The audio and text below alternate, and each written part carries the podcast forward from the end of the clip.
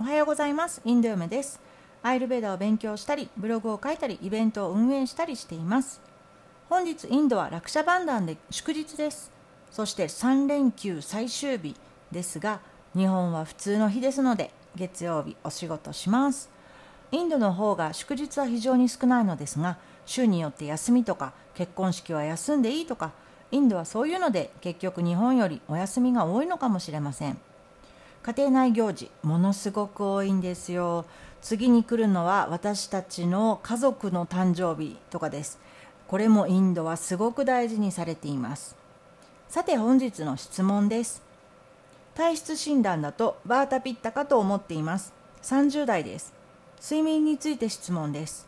起きてる時間は何かと物事に追われている感じがして寝ている時がもしかしたら最も心安らぐ時間かもしれないと感じます。放っておけばいつまでもいくらでも例えば10時間から12時間ぐらい寝れます。寝ることでカファのバランスを取ろうとしているのでしょうか。こちらのラジオでディナチャリアを知り早起きが大事なのだなと分かっても遅寝遅起きになりがち。目覚まし用のライトを買ったり工夫もしていますが朝に特別な用事がない限りやはり早起きが苦手です。何かアドバイスがあればお願いします。とありました。今日は睡眠と体質の見分け方のお話です。ディナチャリアとはディナというのは一日のこと。チャリアというのは一日のルーチンのことを言います。確かにおっしゃる通りディナチャリアにはアイルベーダ的起床のタイミングから夜寝るまでのフローが書かれています。過去の記事をまた載せましたのでどうぞご覧ください。同社はですね1日の中でも時間によって増えやすい時間帯というのがあります。これは太陽の動きで変わります。時間というのはあくまでも目安で太陽の位置が問題なんですね。これは夏時間とか冬時間に合わせてやっぱり変わってきます。ヨガのグルージー曰く朝4時から6時に起きて運動するのがいいと言われています。平日のクラスは朝5時半スタートです。遅くても日差しが強くない時間帯には起きるのが理想です。3500年前の人間は自然と調和しないと生きていけませんでした。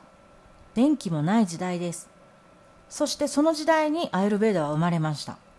しかしどうしてそれが現代になっても推奨されているのでしょうか。人間の体の仕組みは数百年の文明で変わらないからです。その証拠に今とそして3500年前を比べると病気は昔と比べて増えています。私たちは動物や植物とあまり大差なくその大きな大きな連鎖の一つの種類に過ぎません。一つ違うのは知恵がある。これだけです。生物構造的にはみんな一緒なんです。質問者さんの質問をちょっと因数分解してみましょう。体質だと自分はバータピッタだと思う。睡眠中が最も安らぐ時間だと感じる。遅寝遅起きになりがち。早起きが苦手なので何とかしたい、まあ、こういったことをおっしゃってるわけですね。ここで考える必要があるのは次の点です。今の質問者さんの健康状態そして心の状態。もう一つは問診をした時の結果プラス外見プラス好み。そして最後は理想と本心。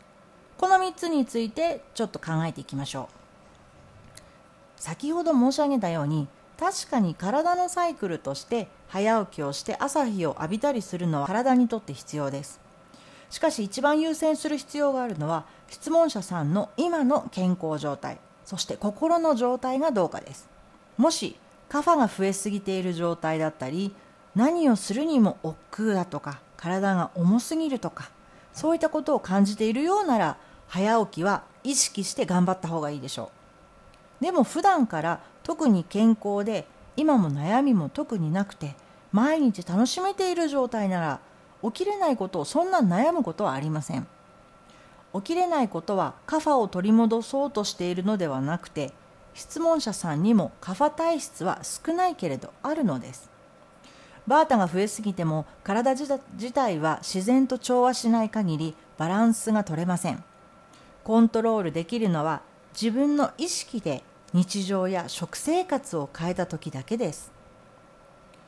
動作チェックの答えが本当に100%当てはまっているという人はほとんどいません。なぜなら自分ほど自分が見えてないことが多いということが一つ。そして比較対象を誰にするか何にするかによって問診の答えは実は変わってくるからです。例えば肌の色についてという質問があったとします。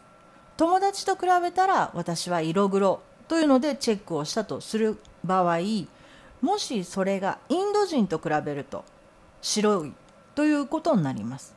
そのため問診は確かに判断材料の一つですが全てではありません。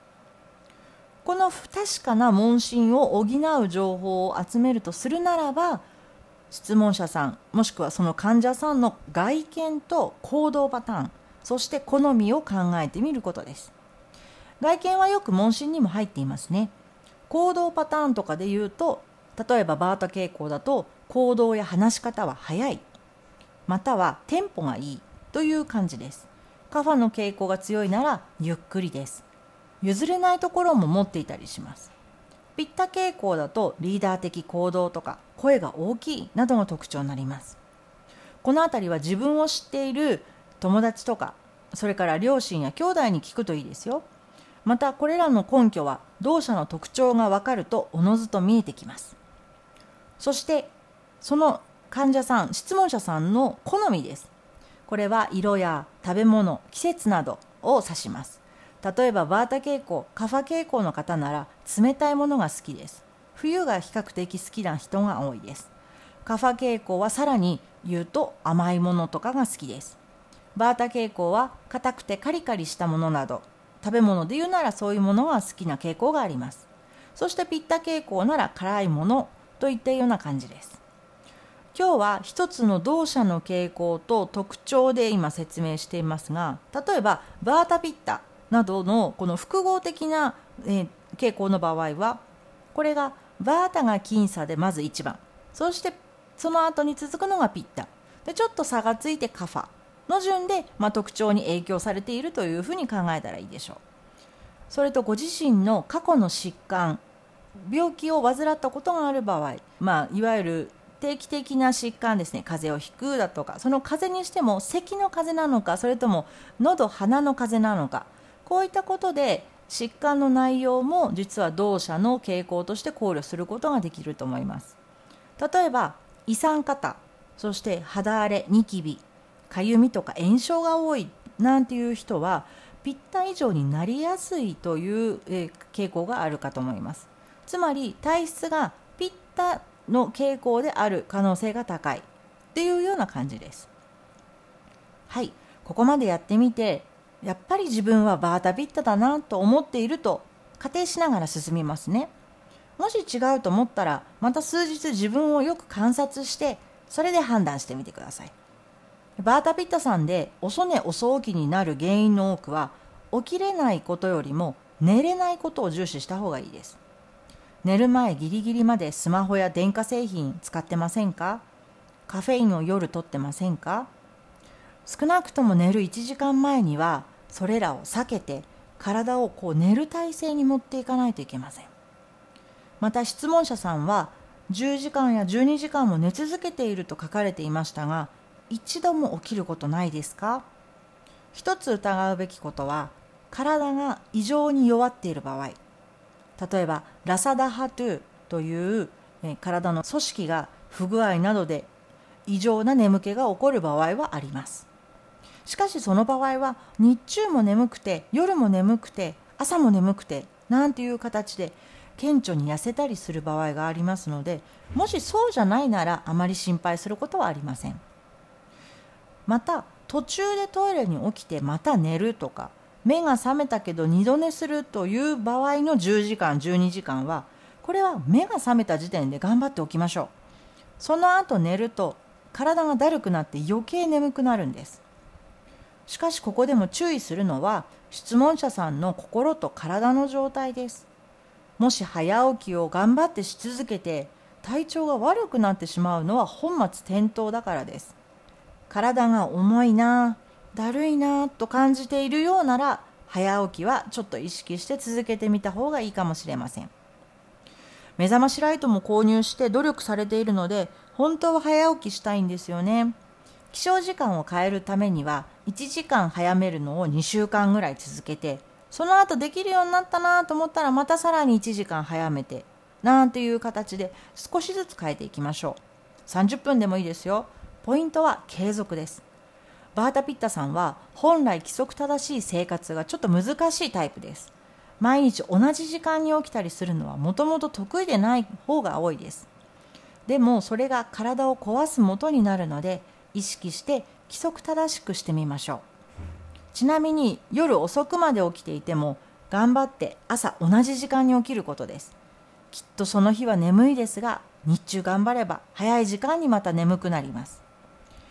また低血圧は体質から来るものではなくて日常生活などから来るアイルベダ的疾患です。